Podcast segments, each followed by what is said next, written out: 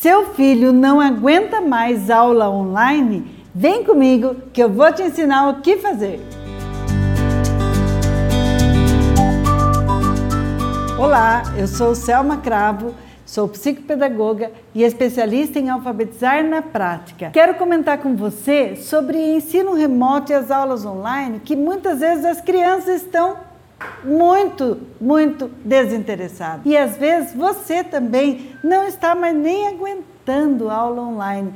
As escolas invadiram sua casa com assuntos, com atividades que muitas vezes você não aguenta mais. Ou pela angústia do ensino remoto, de querer ver seu filho alfabetizado, você vai atrás de atividades na internet para imprimir aquelas atividades prontas que muitas vezes são do ensino tradicional, do método tradicional, que apelam para a memória. Então vamos refletir um pouquinho que diferença tem nessas atividades e nas atividades online que a criança está mostrando desinteresse. Se você imprime uma atividade e vê que a criança também não se interessou, olhe para aquela atividade. Muitas vezes nós olhamos para a criança e pensa que ela é preguiçosa, pensamos que ela está desinteressada e que está com déficit de atenção. O problema muitas vezes é aqui, ó, no papel, no método. Por quê? Você buscou um material na internet e encontrou algo parecido com o que fizeram com você.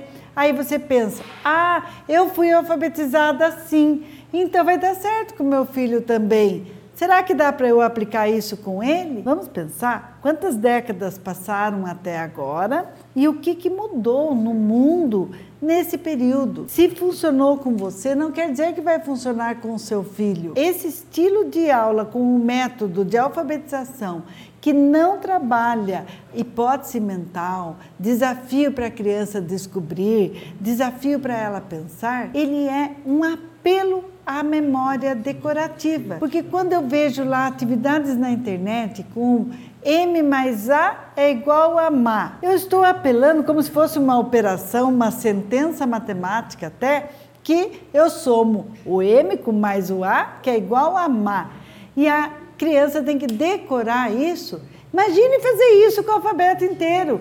B com A da, da BA, mais com E da B, com I da B, e aí por diante. Isso não tem um sentido, um significado na alfabetização da criança. E aí ela se desinteressa mesmo. Você aprende aquilo que não está interessante? Você não aprende.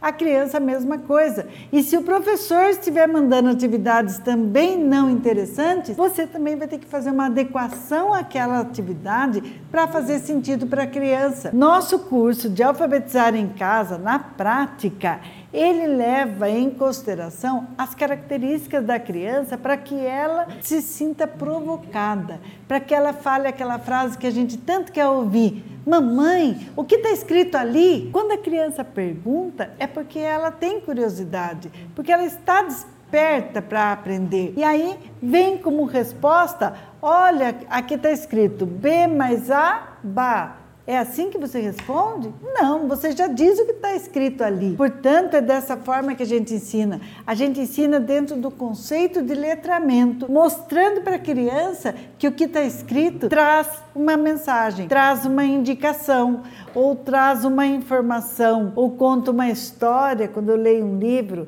e assim por diante. Cuidado, portanto, com o que a gente imprime da internet ou até compra uns pacotes baratíssimos que tem à venda muitos aí que eu vejo que são pontilhados para passar por cima, letras pontilhadas para a criança fazer o, o, traçado. O que que isso está desafiando a criança? Nada. Nem a coordenação motora fina, porque se ela desenhar, ela está desenvolvendo a coordenação motora fina e expressando o pensamento dela de forma em forma de desenho. Então, o que que a gente encontra nesse material?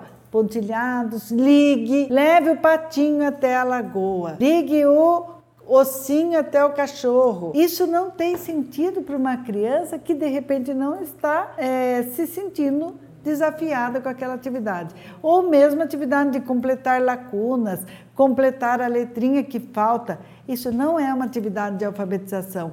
Ela é, recebe método tradicional como apoio e não sugere uma aprendizagem significativa. Vou dar um exemplo que eu gosto muito, que é bem bacana para você entender o que é o método tradicional. Você vai comprar um vestido para sua filhinha e um dia você traz só a manga e mostra para ela: olha, filha, essa é a manga do seu vestido. Ela se satisfez. No outro dia você traz a gola. Fala: olha, filha, é a gola do seu vestido. No outro dia você mostra um botãozinho. É assim que você vai dar um presente de um vestido? Não, você apresenta o vestido inteiro e a criança vai ver se serve, se ela gostou, se sentiu bonita. A alfabetização no método tradicional era apresentado pedacinho por pedacinho, até que ela pudesse pudesse montar aquela palavrinha, montar o que ia estar escrito ali. Não dava uma motivação gostosa da criança aprender. Não permite que a criança visualize o todo e queira entender o que é aquilo. Quando a gente alfabetiza no conceito de letramento, como eu oriento, é que você apresente a palavra do dia a dia da criança, significativa para ela, portanto, o nome dela,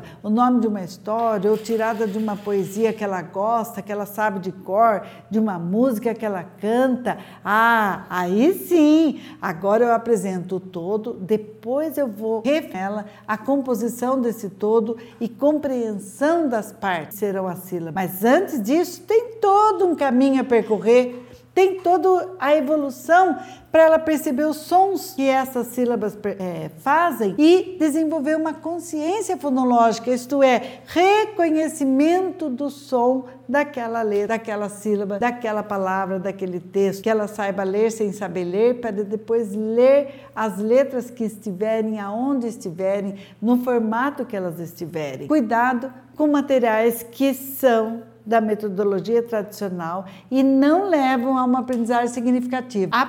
Aproveite a oportunidade de ter uma evolução na alfabetização da criança através de atividades que você é mediadora, que você fará o papel de professor, nesse caso a mãe ou o professor mesmo, mas ela irá intervir corretamente nesse pensamento da criança a ponto de fazê-lo avançar e aprender a ler e escrever. Se você está gostando do nosso conteúdo, nos siga nos canais. Tem o YouTube, Thelma Cravo, Instagram, Facebook e o podcast. Você aprenderá muitas dicas de como alfabetizar nesse conceito de letramento e fazer seu filho avançar. Vamos alfabetizar na prática?